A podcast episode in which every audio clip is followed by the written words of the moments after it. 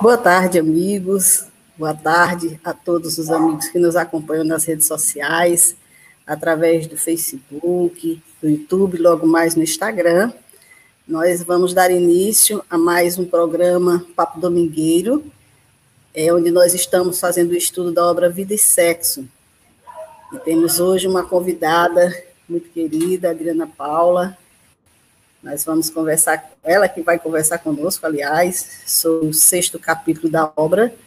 E a gente vai aguardar um pouquinho aqui, conversando, enquanto o pessoal vai chegando.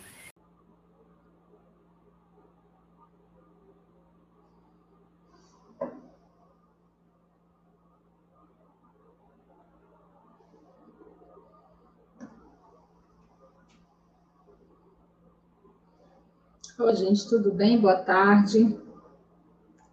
É, acho que aconteceu alguma coisa com a transmissão da Dora.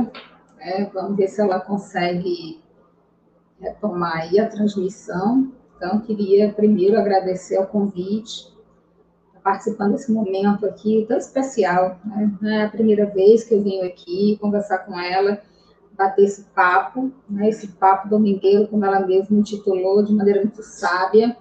E hoje nós vamos é, conversar um pouquinho sobre o capítulo 6 do livro do Emmanuel. O meu é bem antiguinho, acho que o meu é bem uma das primeiras edições, né? Esse livreto do Emmanuel. É muito especial, muito especial mesmo, que merece a nossa atenção, merece o nosso zelo, o nosso cuidado, o nosso carinho, e né, merece que a gente se debruce sobre ele para estudar de forma séria, estudar seriamente. O livro Vida e Sexo, do Espírito Emmanuel, como vocês estão vendo aí na legenda. É, esse é um livro ditado pelo benfeitor Emmanuel, né, para o Chico Xavier, aí na década 70. Então, gente, né, ele é realmente de, de 1970, o lançamento dessa obra. É uma obra que trata, como o próprio benfeitor descreve, né, trata de um roteiro, é, de um manual que vai elucidar muitos aspectos daquilo que ele chama de choques de em matéria afetiva, que, conforme assevera o benfeitor Emmanuel, toda a humanidade enfrentava nesse período da década de 70. Por que, que ele, ele se refere especificamente à década de 70? Não sei se vocês lembram, então vou relembrar um pouquinho da história a década de 70, aliás, a década de 60 a 70 foram mais ou menos 10 anos aí. Essas décadas elas são conhecidas como as décadas da famosa revolução sexual. Uma perspectiva social que desafiava né, os códigos tradicionais de comportamentos relacionados à sexualidade humana. Então, a década de 60 e a década de 70 nós temos aí no cenário da história mundial a eclosão daquilo que ficou conhecido como revolução sexual. Basta procurar em qualquer site de pesquisa da internet que nós vamos encontrar referências a esse período. Então, é a década de 70, 60 a 70 que ocorre a eclosão da revolução sexual, que vai discutir vários dos comportamentos relacionados à sexualidade humana, aos relacionamentos interpessoais. Muitas teorias, né, muitos gritos de libertinagem ou de pseudo-liberdade foram dados nesse período. Obviamente que nós temos aí as conquistas das décadas de 60 e 70 em decorrência mesmo dessa revolução sexual. E muitas dessas conquistas dizem respeito, por exemplo, à autonomia feminina. Mas esse é um assunto para um outro momento, porque a gente está fazendo aqui é contextualizando a obra do Emmanuel, que é da década de 70, né, período em que ele fala dos choques de opinião, esses choques de opinião relativos à, à matéria né, afetiva que a humanidade enfrentava naquele período. E aí a gente entende o período, né, o período da, da revolução sexual.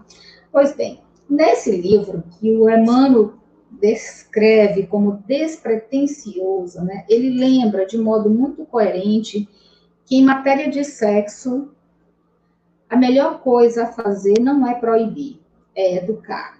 E ele diz: não é abstinência imposta, mas o emprego digno.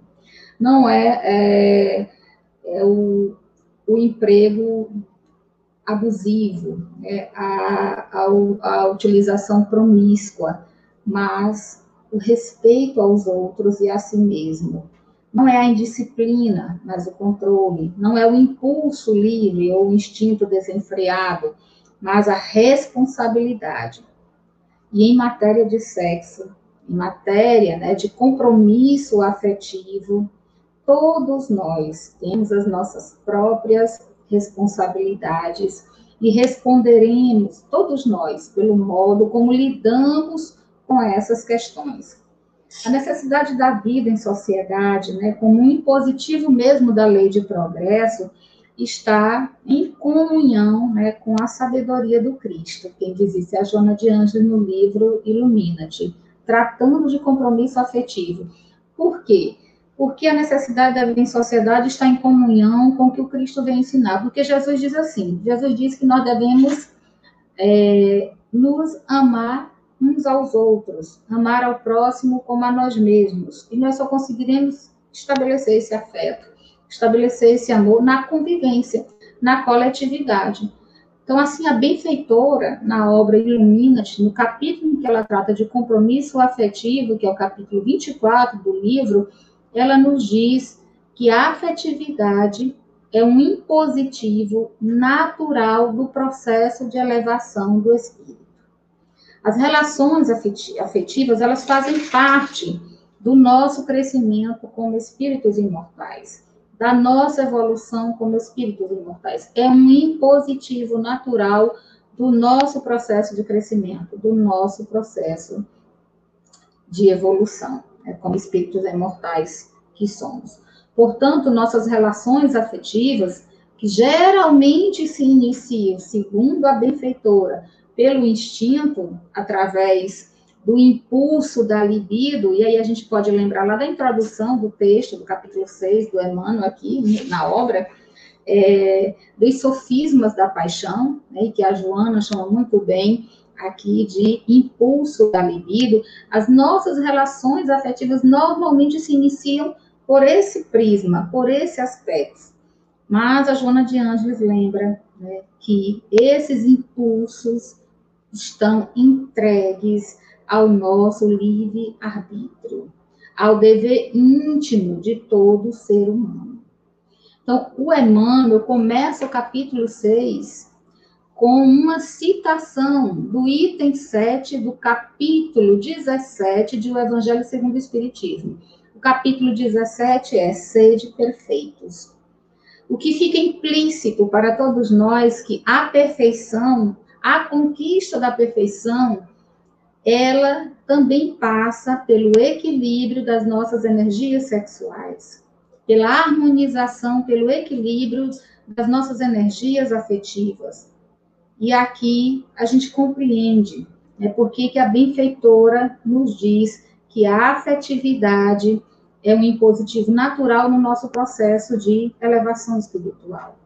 Está atrelada essa afetividade, esses compromissos afetivos, eles estão atrelados diretamente ao nosso livre-arbítrio e ao sentimento né, do dever íntimo, para o qual todos nós somos convocados e que fica tão bem esclarecido lá no capítulo 17, pretexto que o Emmanuel utiliza para iniciar o capítulo compromisso afetivo.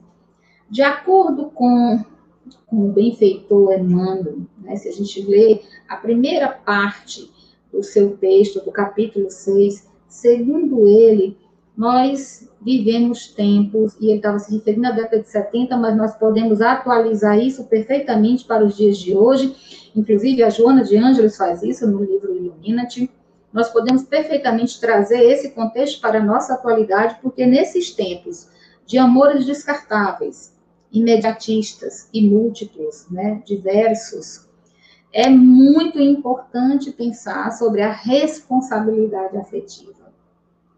porque o Emmanuel diz assim: a guerra efetivamente flagela a humanidade, semeando terror e morticínio entre as nações.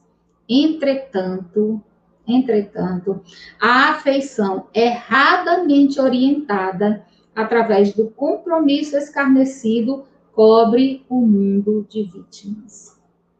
A guerra traz, obviamente, muitos prejuízos à humanidade, mas o Emmanuel deixa muito claro que a afeição, que o afeto, utilizado de maneira equivocada, empregado de maneira equivocada, cobre o mundo de vítimas. E aqui a gente tem que parar um pouquinho e pensar e refletir.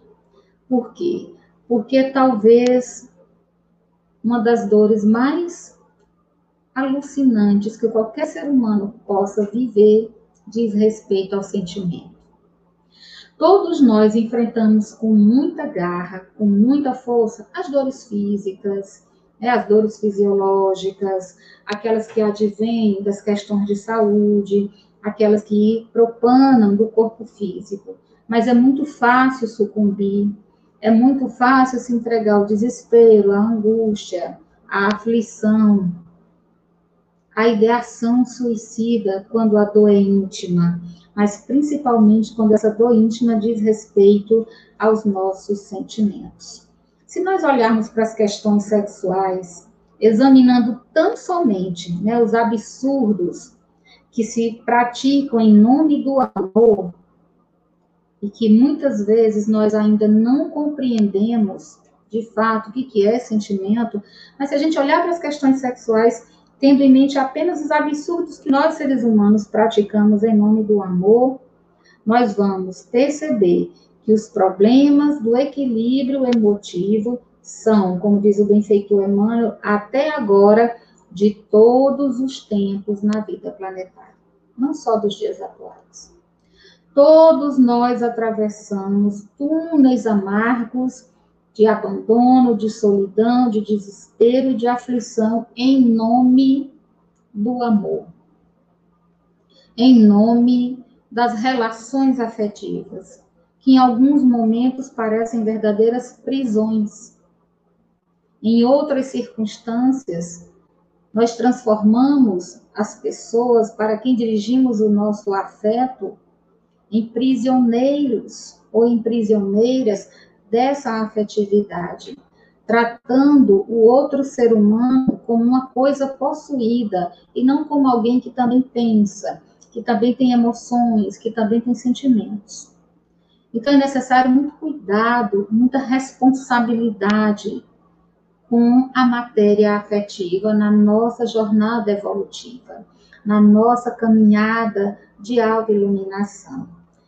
Não nos será lícito, diz aqui, né, a, o Emmanuel, num outro texto de um livro que é de 1977, e é um livro pequenininho também, mas é um livro tão importante, porque é um livro de autores diversos, mas tem alguns textos do Emmanuel que são tão importantes, e nesse livro, o livro chama Momentos de Ouro, ele é de 1977.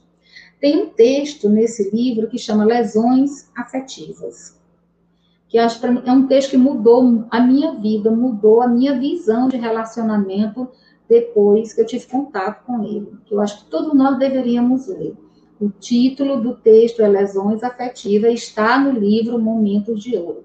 Nesse texto, Emmanuel diz que não nos será lícito esquecer os suicídios e homicídios, os abortos e os crimes nas sombras, as retaliações, injúrias que dilapidam ou arrasam a existência das vítimas espoliadas do afeto que lhes nutria as forças, cujas lágrimas e aflições clamam perante a divina justiça, porque ninguém pode medir a resistência de um coração quando abandonado por outro. Olha, gente, compromisso afetivo. Compromisso afetivo. É uma responsabilidade. porque é muito caro o preço que nós pagamos pelas lesões afetivas que causamos nos outros. Compromisso afetivo, para que nós não sejamos mutilados psíquicos, e eu estou falando do aspecto afetivo, é necessário, é urgente, como diz o Emmanuel, não mutilar ninguém. E aqui Nesse texto, Lesões Afetivas, o Emmanuel nos lembra que quando nós tratamos com irresponsabilidade o afeto do outro, o sentimento do outro, quando nós brincamos com o afeto, com o sentimento alheio, quando nós desvalamos para a irresponsabilidade das relações promíscuas, imediatistas, sensuais, que estão diretamente, unicamente ligadas ao aspecto da sensação do prazer físico, nós não podemos imaginar, como ele diz aqui, ninguém pode medir a resistência de um coração quando abandonado por outro. Quantos suicídios? Ele começa esse, essa parte do texto, lesões afetivas, afirmando quantos suicídios, quantos homicídios, quantos abortos, quantos crimes cometidos em nome dos afetos ou provocados pelas lesões afetivas. Nós não sabemos a resistência do coração alheio. Nós não sabemos a resistência do coração de alguém quando é abandonado. E ele diz aqui: não sabemos a qualidade das reações que virão daqueles que enlouquecem na dor da afeição incompreendida quando isso acontece por nossa causa. Então, é preciso ter muita responsabilidade. Quando Emmanuel nos convoca para o compromisso afetivo, ele está nos convidando à responsabilidade com o nosso afeto e com o afeto do outro, com os nossos sentimentos e com o sentimento alheio, com o sentimento dos outros. Esses tempos de relacionamentos tão descartáveis, de relacionamentos tão rápidos, tão imediatistas, né, que buscam muito mais a satisfação do ego, do prazer, do que a construção de uma relação baseada em um afeto, baseada na responsabilidade, baseada no compromisso, nesses tempos em que nós temos assistido as relações afetivas se desfacelarem com a mesma rapidez com que a gente vai consumindo matéria é, da, da internet, é tudo tão rápido, é tudo tão passageiro, a gente não se dá conta de que vai deixando marcas nos corações alheios. Vai ferindo, como diz o Emmanuel, nesse outro livro, Momento de Ouro, como ele diz, nós vamos lesionando o patrimônio afetivo do outro. Nós não sabemos o que a pessoa é capaz de fazer quando ela está lesionada afetivamente. Por quê? Porque muitos de nós nos tornamos mutilados psíquicos ou mutilamos psiquicamente os outros em decorrência da irresponsabilidade com que a gente trata a afetividade e nós não nos damos conta de que nós estamos semeando, que a afetividade é um campo, que a gente vai ali fazendo a semeadura, e que depois a gente vai precisar colher. Nós vamos precisar colher. E aí a gente não sabe se a gente vai colher daqui a algum ano, daqui a algum mês, alguns meses, ou daqui a alguns séculos. E quantas vezes nós reencarnamos, voltamos para a vida, e aí eu vejo muita gente, inclusive em atendimentos fraternos, dizer assim: eu não tenho sorte com relacionamento. Ninguém fica na minha vida. Todo mundo que chega na minha vida me trai. Todo mundo que passa na minha vida me abandona. E a gente não para um minuto para refletir. Quantas pessoas eu terei abandonado? Quantas pessoas eu terei lesionado afetivamente? Às vezes a solidão é um convite para auto-reflexão. Porque nada acontece em nossa vida por acaso. O Emmanuel diz que a nossa existência é uma gleba. Ele até fala isso no pão nosso, ou seja, é uma roça, né? Toda a nossa existência é uma roça. A gente vai ali lançando as sementes e essas sementes, mais cedo ou mais tarde, elas vão frutificar. E é em todos os campos da nossa existência. É na nossa relação com a família, na nossa relação com o dinheiro, na nossa relação com a sociedade, na nossa relação com os relacionamentos afetivos, em todos os campos da nossa existência. E aqui é interessante porque ele vai né, falar no, ainda, nesse, no trecho da, do livro, do capítulo 6, ele vai nos lembrar que, em matéria de afetividade, quase sempre nós temos sido narcisistas. Os narcisistas, né, em busca de prazer estéreo, e a Joana de Anjos fala disso também no livro, no capítulo 24 do livro Illuminati. Nós somos narcisistas dentro das, das próprias relações. É só a gente observar. Quando a gente está vivendo um relacionamento, a gente quer que a pessoa se comporte como eu gostaria que ela se comportasse que ela se vista como eu gostaria que ela se vestisse, que ela tenha atitudes como eu, eu teria. Então, a gente não está procurando uma outra pessoa, a gente está procurando a gente espelhada no outro. Quantas pessoas terminam um relacionamento? Ah, porque era muito diferente de mim, mas tem que ser diferente. Tem que ser porque é um outro ser humano. É um outro ser humano com uma outra bagagem, com outras experiências. Quando a gente está procurando alguém muito parecido com a gente, não está procurando um espelho. E quem procura espelho é narciso, ele quer se ver espelhado no outro. E o compromisso afetivo não pode estar baseado em narcisismo. O outro é uma outra pessoa, é um outro espírito, com uma outra bagagem, com outras questões, com a sua beleza particular, com, seus, com as suas aquisições particulares. A gente nunca vai conseguir manter um relacionamento, um compromisso afetivo saudável, se a gente está buscando o outro se enxergar nele. Por isso que a Joana também fala, e aí complementando o texto do Emmanuel, que nós viemos em busca desse prazer estéreo, espizinhando sentimentos alheios, levando muitos a processos de angústia e crime, porque as vinculamos com promessas brilhantes que descartamos, né, sem refletirmos nas consequências, levando o outro no levando o outro no sustento do equilíbrio emotivo a entrar em desespero. Quantas pessoas perdem o sustento do equilíbrio emotivo depois do rompimento de um relacionamento? Depois da, da nossa irresponsabilidade, de prometermos coisas que não vamos cumprir. De fazermos promessas, como ela diz aqui, brilhantes, que brevemente se apagam com o apagar também do desejo sexual, da atração física.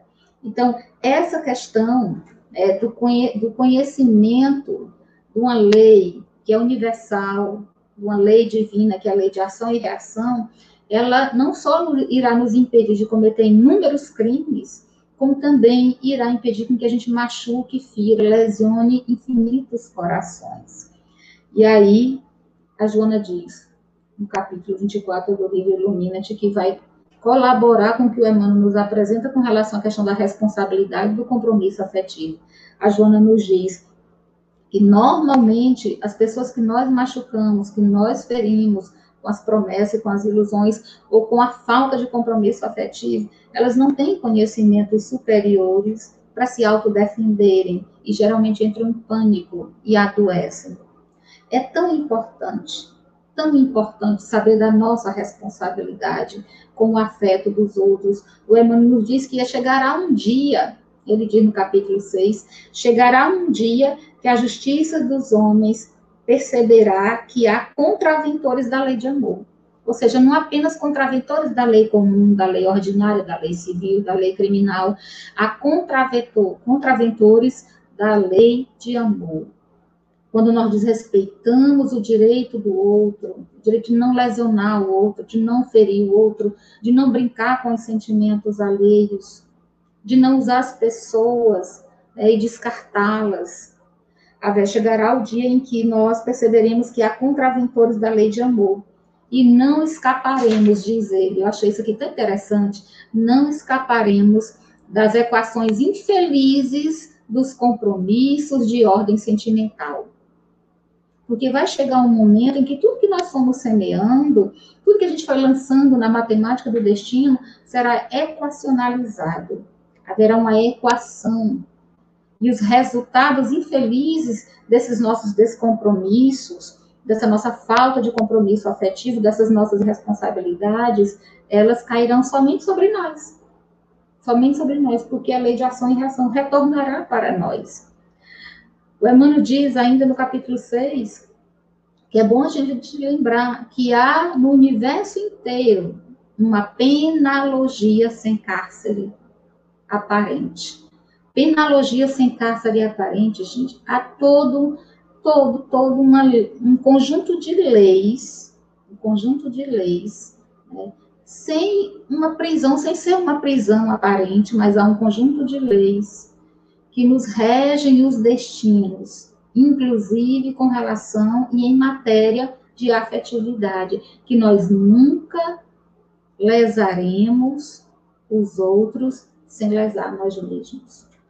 É tão importante pensar sobre isso, e ele encerra o texto falando justamente disso de que nós não escaparemos às equações infelizes dos compromissos de ordem sentimental que nós fomos abandonando ao longo da estrada, né? abandonando ao longo do caminho. É necessário parar e refletir.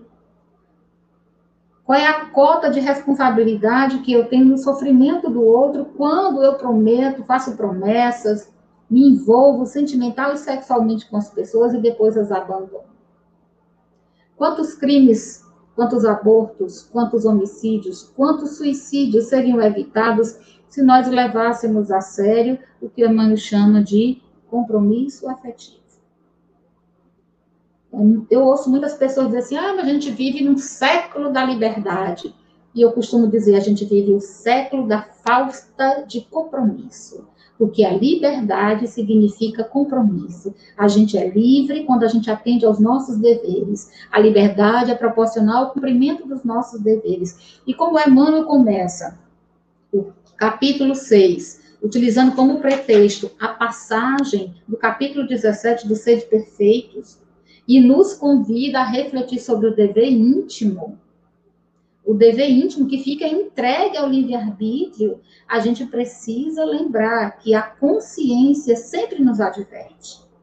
E em matéria de afetividade, todas as vezes que nós rompemos a barreira do dever de fazer ao outro apenas aquilo que nós gostaríamos que o outro nos fizesse, toda vez que nós rompemos essa barreira, que nós atravessamos essa muralha da porta larga e nos encaminhamos na direção do descompromisso e da responsabilidade afetiva, nós estamos semeando sarças e espinheiros para os nossos próprios pés.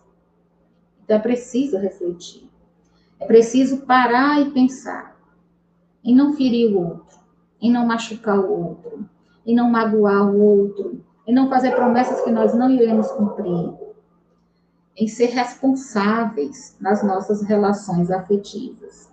Porque nós não sabemos, como diz a Joana, nós não sabemos até que ponto um coração pode suportar o abandono, o desprezo, o descaso, até que ponto alguém é capaz de suportar a aflição de um relacionamento rompido.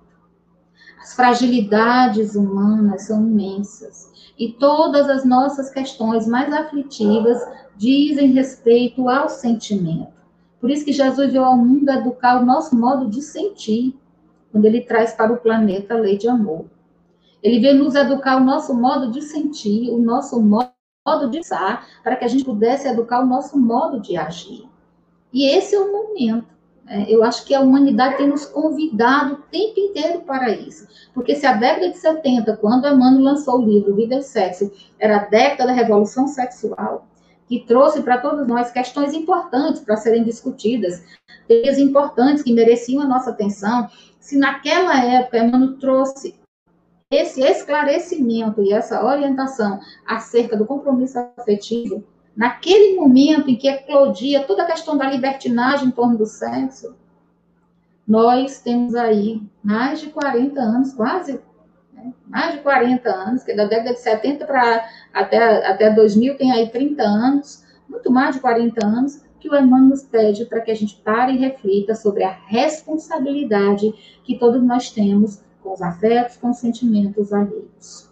Ou nas palavras dele, no outro texto, em que ele trata sobre lesão afetiva, nós precisamos nos recordar que todos nós responderemos, todos nós responderemos pelas lesões afetivas que provocarmos nos outros. Isso é sério, gente. É tão sério, é tão sério que muitas vezes as obsessões, os processos obsessivos, aqueles processos obsessivos mais endurecidos, que nós temos notícias nas obras do Manuel Flamengo de Miranda, que a gente vê os relatos nas obras do André Luiz, que a gente acompanha relatos nas sessões mediúnicas, quando elas estavam ocorrendo em nossas casas espíritas. As obsessões mais ferrenhas normalmente dizem respeito a compromissos afetivos que foram abandonados. A compromissos afetivos que foram simplesmente ultrajados. A compromissos afetivos que foram esquecidos. Então, é necessário parar e pensar nesses dias em que tudo é tão descartável. Está tudo tão descartável. As relações estão tão descartáveis. A gente transformou as relações afetivas em algo tão efêmero e tão pequeno que há sites de relacionamento.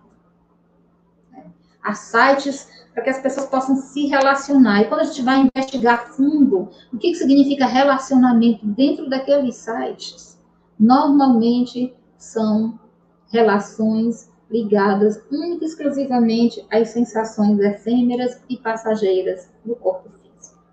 Quantas tragédias em nome do amor Quantas tragédias em nome do afeto e quantas tragédias poderiam ser evitadas se nós levássemos a sério o que o benfeitor chama de compromisso afetivo. Se nós levássemos a sério aquilo que é de mais sagrado em nós, que é a comunhão entre dois seres. A Joana de Anjos fala disso no capítulo 24 do livro Illuminati, e ela fala como é sagrada a relação entre dois seres. Essa construção do afeto, né, do compromisso.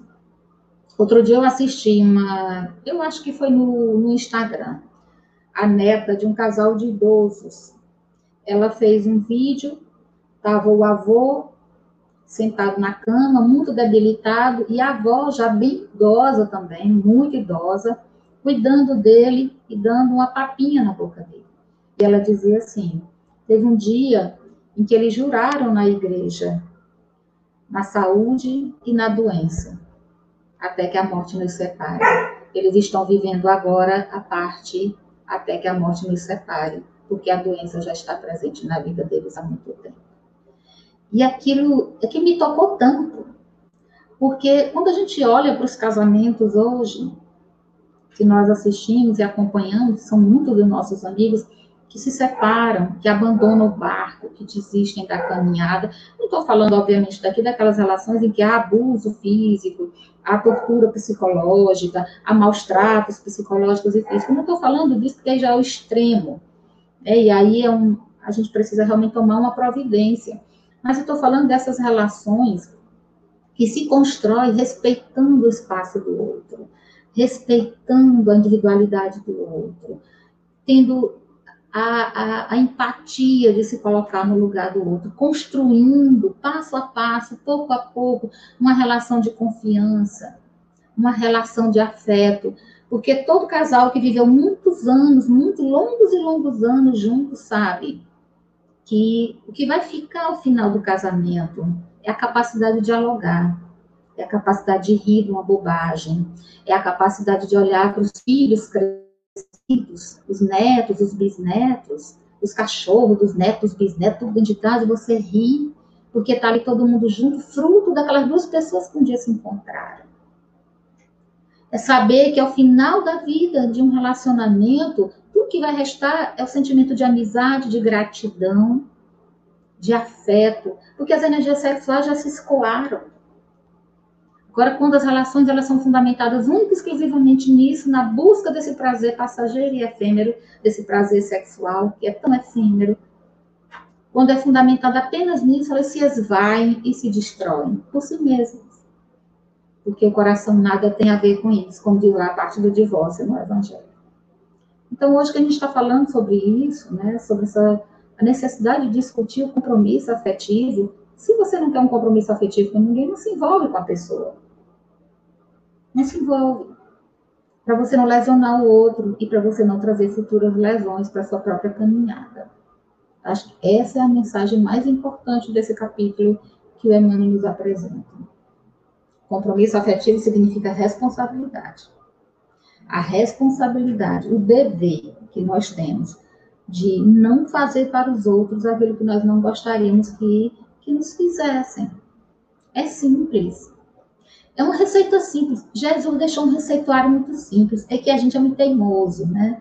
A gente é muito teimoso, a gente é, ignora os conselhos dele, que é o nosso irmão mais velho. Mas se a gente prestasse bem atenção, tudo o que o benfeitor Emmanuel diz, tudo que Joana de Anjos diz, tudo que todos os livros religiosos, espíritas nos dizem, o Cristo já disse.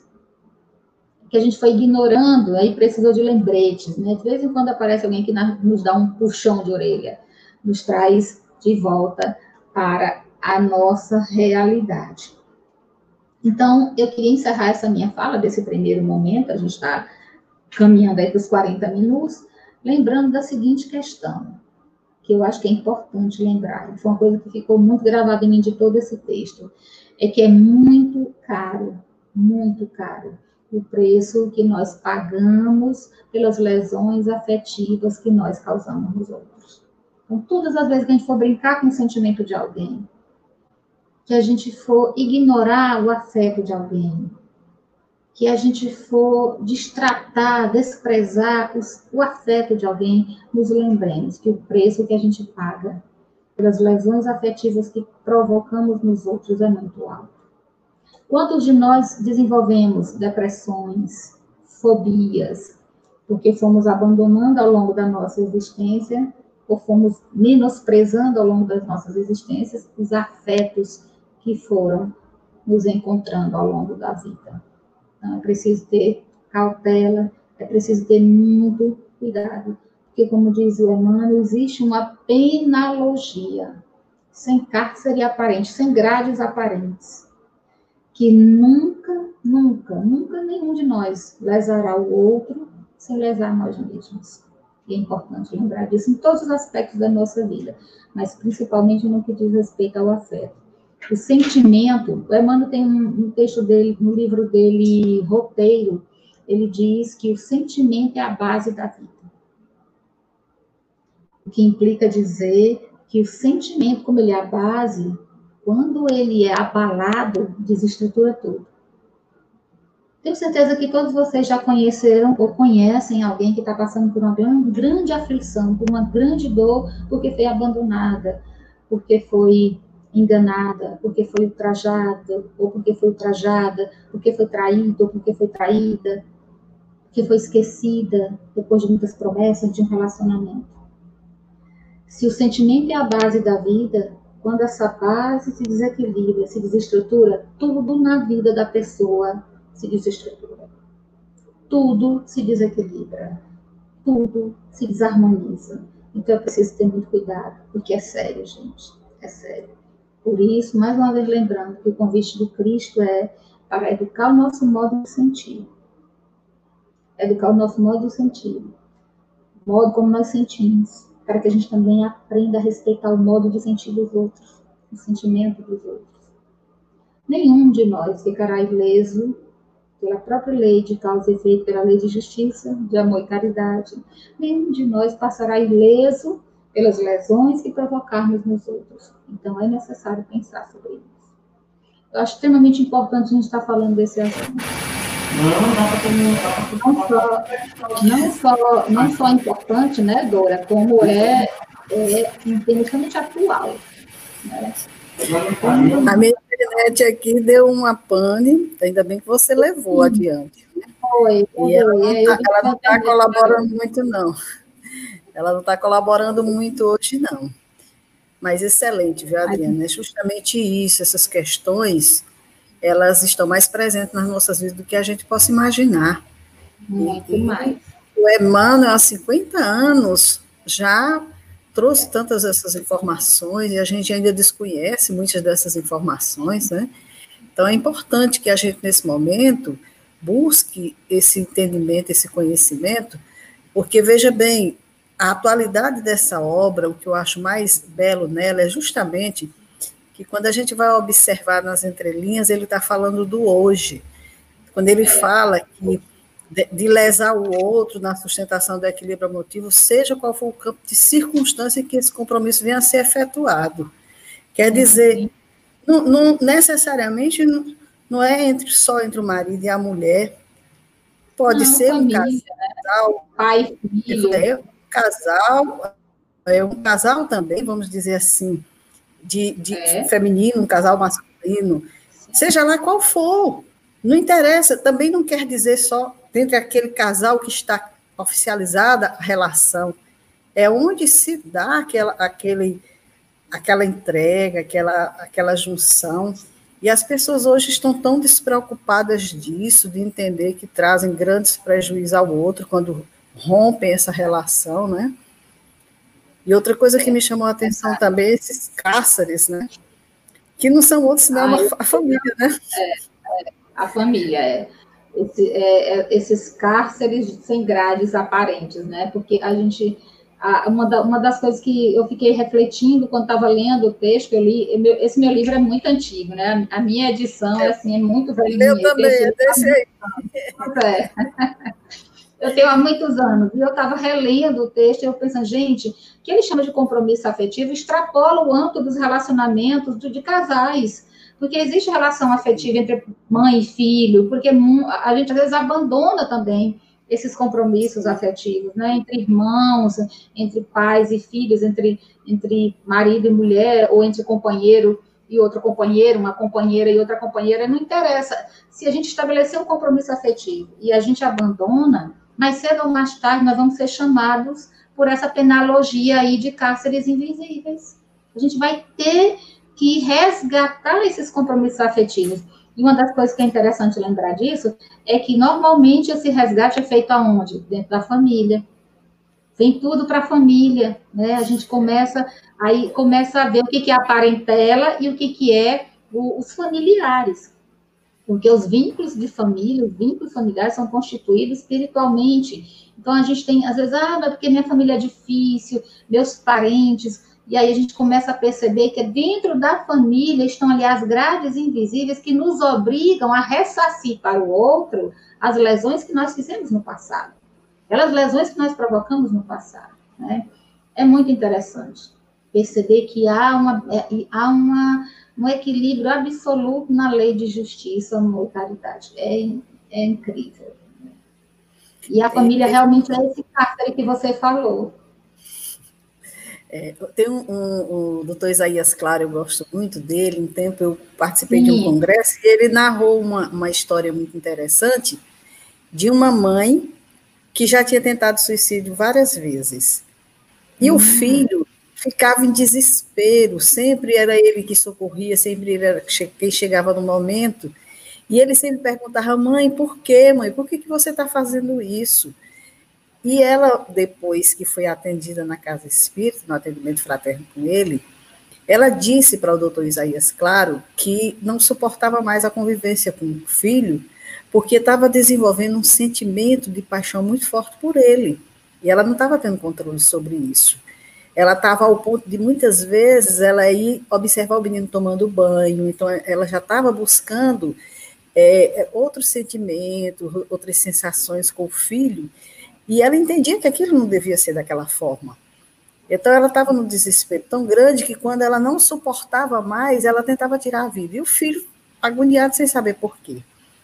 E aí foi iniciado um, um atendimento na casa espírita e na reunião de desobsessão veio um espírito e esse espírito tinha sido o marido dela na encarnação passada. E o filho que estava encarnado na atualidade foi amante dela no passado. Hum. Então, o que, que acontecia? Os dois reencarnaram, ela como mãe, para transformar esse sentimento de amor, sentimento materno, né? Mudar aquele, aqueles entendimentos. E o marido, que ficou no mundo espiritual, não ficou satisfeito de ver os dois conseguindo vencer aquela situação. Então ele começou a investir nela, a dizer para ela: ele é teu amante, tu, tu, não era com ela que você vivia, pois agora você vai viver com ele. E começou a insuflar essas ideias. E ela estava num desespero tão grande que ela não conseguia mais nem dormir. E aí estava entrando nesse processo. Então, é como você bem falou, processos obsessivos que a gente não tem ideia dos quadros que a gente traz do passado, justamente em função dessas questões. Esses seres que a gente lesou, que sofreram muito, que não, não perdoam, que ficam lá do outro lado. E a gente não sabe muitas vezes os quadros que a gente traz dentro de casa, né? Exatamente. É, eu, eu tenho, eu tenho é, uma, uma, uma, uma, realidade, né, de uma, eu tenho uma história de vida está muito relacionada a uma história muito parecida com essa que você contou, porque eu tinha, sei lá, estava por volta dos 19, 20 anos de idade, eu fui fazer, fui levar uma amiga, acompanhar uma amiga aos 19 anos de idade para fazer um atendimento fraterno. Não coloquei meu nome para fazer atendimento e me chamaram para fazer um atendimento, porque alguém soprou no ouvido lá da pessoa que estava fazendo atendimento que eu estava idealizando o meu próprio suicídio. Ninguém sabia disso. Quem sabia era eu. Eu tinha comprado todos os remédios, eu ia me matar. Porque eu passei por um processo de abuso sexual a vida inteira, assim, da infância até mais ou menos uns 15, 16 anos, contava para minha mãe e ela não acreditava. E era alguém que convivia conosco dentro da nossa casa. Então, eu tinha decidido que eu ia me matar que eu ia tirar minha própria vida, porque eu não conseguia mais viver com aquilo. E aí ela me chamou, e aí ela me explicou. Ela disse, você sabe o que que... Ela me contou do que estava acontecendo, falou que era para eu jogar fora o remédio. Eu comecei a chorar desesperadamente, perguntei para ela quem que tinha contado para ela, porque eu nunca contei isso para ninguém. E ela me falou, seu mentor, seu anjo da guarda está aqui me contando. E ela disse, você sabe daquela pessoa que lhe molesta, acusa de você sexualmente desde a sua infância, foi seu amante. E aí ela começou a contar uma história. E olha, aquilo era tão real para mim, Dora, tão real, tão real, que quando eu saí dali, eu saí tão confortada, tão consolada, que eu cheguei em casa, joguei fora todo o remédio, fui chorando do caminho até em casa e a Luciana sem saber o que estava acontecendo. E aí, quando eu cheguei em casa, eu contei para minha mãe o que tinha acontecido. E aí minha mãe me explicou, minha mãe chorou muito, me falou uma série de outras coisas, e eu decidi perdoar aquela pessoa. Perdoei. E olha, eu tinha tanto ódio dele, tanto ódio, tanto ódio, e eu vivia doente. E aí, quando eu resolvi perdoar, eu resolvi perdoar. Não denunciei nem nada, eu resolvi perdoar. Minha mãe tirou ele dentro da minha casa. Quando eu resolvi perdoar, ele foi embora lá de casa, a gente perdeu contato com ele é, eu tratava ele normalmente, encontrava com ele uma outra vez, às vezes na, na família, mas eu acho que ele não suportou o processo da culpa e ele acabou adoecendo, e nesse adoecimento ele foi definhando, definhando, definhando e acabou desencarnando. Aí, muito tempo depois, eu soube que ele passou um bom tempo sofrendo por conta nas regiões mais de sofrimento, por conta da culpa, mas depois, com o auxílio das preces, eu me tornei espírita, e aí toda a questão do evangelho de prece, ele foi ajudado, foi auxiliado. Acho até que, pelo tempo, já deve estar aí pelo planeta novamente, né, voltou. Mas essas questões acontecem, né, acontecem porque a gente não sabe do nosso passado. Em matéria de sexo, Emmanuel tem um outro texto que ele diz que em matéria de sexo, nós todos somos comprometidos. Todos nós somos extremamente comprometidos então, a gente precisa olhar para o nosso passado, obviamente, com misericórdia e tentar refazer os desacertos agora, no presente, é, e respeitar os compromissos afetivos com os quais nós nos comprometemos, seja ele na família, nas relações afetivas interpessoais. Nós precisamos ter o cuidado de ter o respeito pelo compromisso afetivo. Em qualquer nível, como você disse, em qualquer circunstância, em qualquer contexto, a gente precisa ter a responsabilidade e o dever né? Porque eu até acompanhei. Abala muito. Eu acompanhei certa vez um senhor num atendimento fraterno. É lógico que a gente está contando a situação, nós estamos citando aqui as pessoas, né? É, aonde ele dizia que não entendia por que, que ele tinha tanta atração pela filha. Desde pequena, ele sempre teve uma atração muito forte com ela, e ela estava crescendo, estava se tornando uma mocinha, e ele estava percebendo que o sentimento dele estava mudando em relação a ela. E que, com isso, ele estava tentando se afastar, ele muitas vezes se expressava grosseiramente com ela, fazendo com que ela tivesse raiva dele, saísse de perto dele, foi a expressão que ele usou, porque ela provocava a ele. Ele dizia que sentia que ela, como filha, também tinha um sentimento muito semelhante ao dele. E aquela situação estava se tornando insustentável, né? Aí você imagina, são essas celas onde a gente é colocado, é, os criminosos juntos. É verdade, Quer dizer, exatamente. agora, amantes do passado, agora como pais e filhos, mas os espíritos se reconhecendo ainda naquela relação, como nós vamos ver nesse, nesse livro mais adiante, os capítulos sobre desvinculação, que vai falar uhum. justamente uhum. dessa, dessas necessidades reencarnatórias, né, onde é, essas criaturas voltam na condição de amantes, só que tem alguns que não conseguem superar. E aí não. reincidem, né? Ou, ou outros vão aos absurdos, tantas outras situações. A gente não tem nem noção dos dramas, de por que, que as coisas acontecem em um lar, por que, que alguém sai de casa. Muitas vezes, quem sabe, motivado por uma situação dessas. É, a gente não sabe, né? Então, a família, ela realmente dentro desse, desse compromisso afetivo, ela é um campo bem fértil para a gente se debruçar, com certeza. Adriana, nós estamos chegando aqui ao final do nosso programa e nós temos ah, aqui alguns amigos que estão nos acompanhando. Vamos aqui apresentá-los. Nós temos aqui a Flaviane Gonçalves ah, Ramos, dando boa tarde. Ela tem um comentáriozinho logo mais a Augusta, Maria Augusta, o Gilfran também, e aí o Lenice, que são trabalhadores da nossa casa. E aqui a Flaviana está dizendo: é preciso ter responsabilidade afetiva até conosco mesmos, pois é imprescindível saber que uma pessoa é livre para estar ou não em uma relação com a gente. Exatamente. Se quiser comentar alguma coisa sobre isso, fica à vontade, temos um tempinho. É, Flaviane, eu acho que a responsabilidade afetiva ela tem que partir realmente primeiro de nós, porque é aquela coisa, a gente é aprender a amar a Deus sobre todas as coisas e ao próximo como a nós mesmos. E a Joana de diz assim: esse aprendizado tem que ser de baixo para cima. Aprendemos a nos amar, consequentemente aprendemos a amar o outro e amando o outro, amamos a Deus. Então, a mesma coisa, eu começo a ter compromisso afetivo comigo mesmo, me comprometer em não ferir, em não lesar, em não machucar, em não me lesar, em não viver situações que eu sei que vão me lesionar. E aí eu não me machuco, eu não me firo, vou ter esse compromisso afetivo comigo. Aprendendo isso, eu vou conseguir estender isso para os outros. E, consequentemente, vou conseguir viver de maneira mais harmoniosa as minhas relações afetivas. Você está certíssima. E esse é um exercício realmente que nós precisamos começar a executar. Ter responsabilidade afetiva conosco para não sair ferindo os outros. Muito bem. É isso mesmo. Tem aqui Teide Costa. Mande um abraço para o meu tio Jacinto Leite, aqui no, aqui no Rego. Algo assim.